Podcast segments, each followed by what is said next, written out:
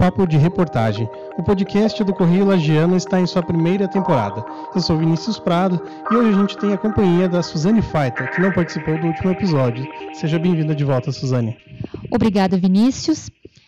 Nós estamos pertinho do fim do ano e por isso hoje a gente vai falar de assuntos que foram notícias no Correio Lagiano durante o primeiro semestre de 2019. Esta é a primeira parte de duas da retrospectiva 2019.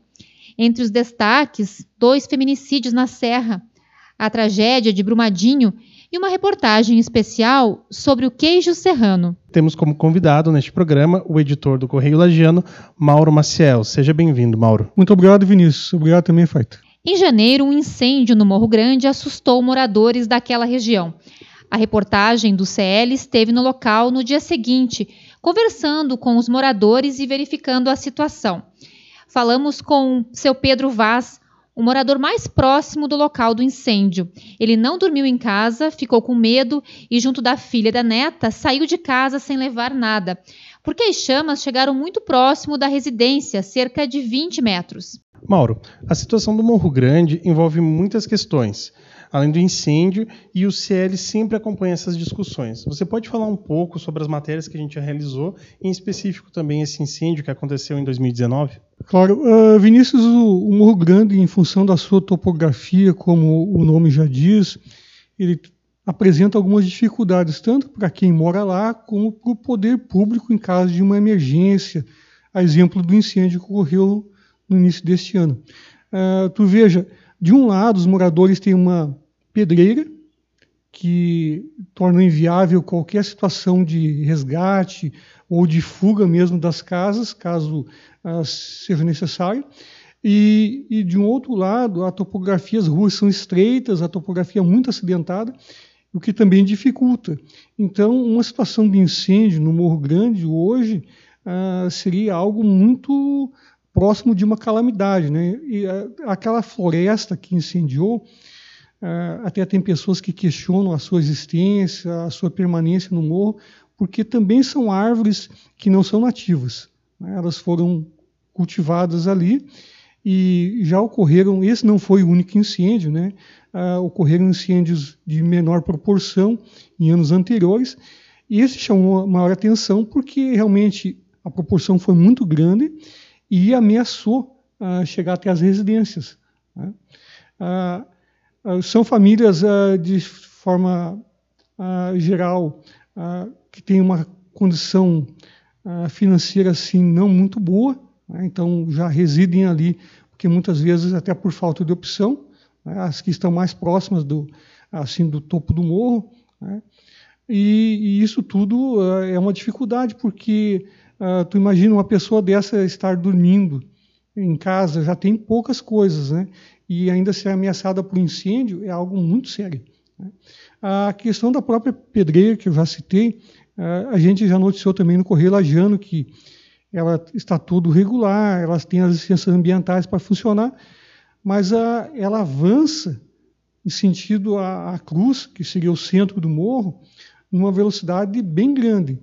Se nós comparamos a, no Correio Lagiano as imagens de satélite, e ela está a pouco mais de 100 metros já da cruz, né? sendo que há 10 anos ela estava a mais de 200 metros. Parece pouco esse avanço, mas ele é muito grande, porque ah, nós tínhamos um, toda uma área de campo de futebol, de nascente de água em cima do Morro Grande que ela deixou de existir e seria uma área que os moradores, em caso de emergência, poderiam até utilizá-la para um abrigo temporário ou como rota de fuga. Né? E hoje você se depara, como já falei, de um lado tem um paredão, que é enorme, que não tem como você escapar por ali, e de outro lado as ruas são bem estreitas, que dificultaria até um socorro um caminhão de corpo de bombeiro ou algo do gênero. Obrigada, Mauro. É, continuando, a gente teve também este ano o rompimento da barragem da empresa Vale na cidade de Brumadinho, em Minas Gerais. Aconteceu no dia 25 de janeiro e comoveu todo o Brasil. Santa Catarina participou do resgate, o 5 Batalhão do Corpo de Bombeiros Militar em Lages também enviou profissionais para esse resgate. Mauro, o CL acompanhou esses casos e, mesmo não sendo em Lages ou no estado, explica um pouco para a gente sobre as coberturas desses fatos que não são da nossa região, mas que estão ligados indiretamente. Uma das funções do portal CL, é dar visibilidade para esses fatos, tanto nacionais, estaduais ou até internacionais, de grande monta. É, infelizmente, em Brumadinho, várias vidas se perderam, né? foi um dos maiores desastres, é, acredito que em número é, não só no Brasil, mas no, no, planeta, em número de vítimas, foi um dos maiores desastres.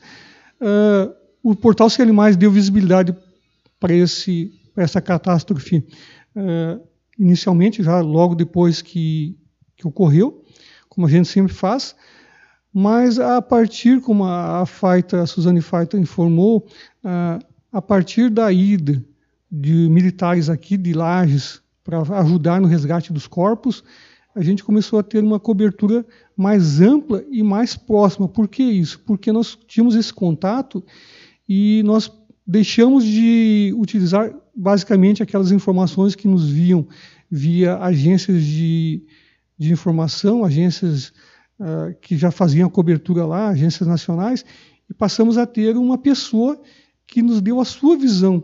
Né? Uh, então, a, as informações que nós começamos a publicar no impresso, elas tinham muito esse viés, essa nós ligávamos para o bombeiro dentro dentro da possibilidade dele, porque também o trabalho lá foi muito exaustivo, né, muito desgastante, e nos horários que ele tinha de folga, nos poucos horários de folga, nos atendia e nos mandava imagens e até nos passava assim o que ele estava vendo de tudo aquilo, né? Então a percepção de uma pessoa que reside em Lages, em Minas Gerais, fazendo um resgate de corpos lá numa situação muito ruim, muito negativa. Né? E foi isso que a gente conseguiu transmitir né, com esse foco diferenciado. Foi um trabalho realmente.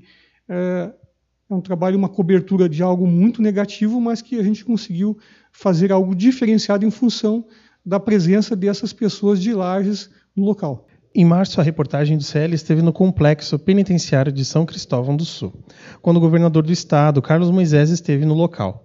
Eram 928 presos trabalhando na unidade, que possui convênio com 14 empresas. Em todo o estado, a média de presos que trabalham está em 31%, num total de 7 mil apenados em serviço. Em abril, tivemos notícias tristes para a Serra. Mais duas mulheres foram vítimas de feminicídio Simone Aparecida Pereira Melo morava em Correia Pinto. O suspeito do crime foi o marido. Ela foi alvejada com tiros na cabeça e encontrada no banheiro da casa, no bairro São Pedro. Dias depois do crime, Alceu Alves Melo morreu em uma colisão frontal envolvendo um veículo Gol e uma carreta na BR-116, no município de Correia Pinto. A outra vítima foi Aline Santos Rosa, Segundo investigações da polícia, foi queimada na fornalha da caldeira de um clube em Lages. O suspeito também era o marido que trabalhava no clube. E há imagens dele no local em horário diferente de seu expediente e horas depois do desaparecimento. Ao seu Nazaré Machado Rosa, de 39 anos, também morreu em acidente após uma colisão entre um Siena de Lages e um caminhão de Laurentino, no quilômetro 256 da BR-116, em Capão Alto. Os dois crimes aconteceram no mesmo mês. Já em maio, tivemos uma notícia triste. O cão Barney, conhecido em toda a região da Serra Catarinense e também pelo Brasil, após o apoio nos resgates de vítimas em Brumadinho, morreu. Ele fazia buscas por uma pessoa desaparecida no, rio, no sul do estado, em Içara. Em junho, o Correio Lagiano publicou uma excelente reportagem sobre o queijo serrano. Vinícius, você que foi o responsável, conta pra gente como foi produzir esse material e o resultado. Bom, Suzane, começar essa pauta foi em 2017, quando a gente recebeu essa indicação do nosso ex-editor-chefe aqui do Correio Lagiano, Tarcísio Pogli, sobre a indicação geográfica do queijo serrano. A gente começou a ir atrás do assunto e ver quem que faz aqui na região para poder saber como que está a produção hoje, como que está principalmente essa questão da indicação. Porque qual é o ponto dessa indicação geográfica? É tornar que esse queijo serrano seja a identidade aqui da própria da nossa região. Conversei com a, a dona Hilda no, em São José do Cerrito, eu conversei com outros produtores da região, e além disso, O próprio apoio da Ipagre aqui na região foi, foi essencial para essa matéria, porque eles puderam dar um panorama da história. E aí, na sequência, quando a gente deu uma pausa nessa, nessa matéria e retomou ela no começo deste ano, eu e o editor-chefe Mauro Maciel, nós fomos para Bom Jesus, no Rio Grande do Sul, onde a gente sabe também que tem uma grande produção de queijo serrano. Perfeito, Vinícius.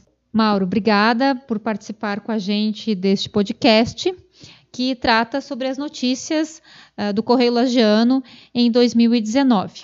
Agradeço a oportunidade mais uma vez. Eu, eu vejo que é muito importante né, você resgatar e estar refletindo sobre os fatos que ocorreram ao longo do ano, principalmente fatos dessa monta que foram citados aqui, porque são com essas situações que tanto nós como profissionais de comunicação, como imagino as autoridades que também atuam nessas áreas, uh, levam suas lições, aprendem para que, se no futuro ocorrerem fatos semelhantes, possam intervir de forma mais eficaz. Espero que vocês tenham gostado do nosso podcast, esse primeiro da retrospectiva. Nós ficamos por aqui. Este episódio teve roteiro de Suzane Faita e edição de Vinícius Prado e direção de ambos. Obrigado por nos ouvirem. Vocês acompanham o nosso próximo episódio com a segunda parte da retrospectiva 2019. O podcast Papo de Reportagem está disponível nas principais plataformas de streaming: Spotify, Google Podcasts, Apple Podcasts, Anchor e Castbox. Muito obrigado.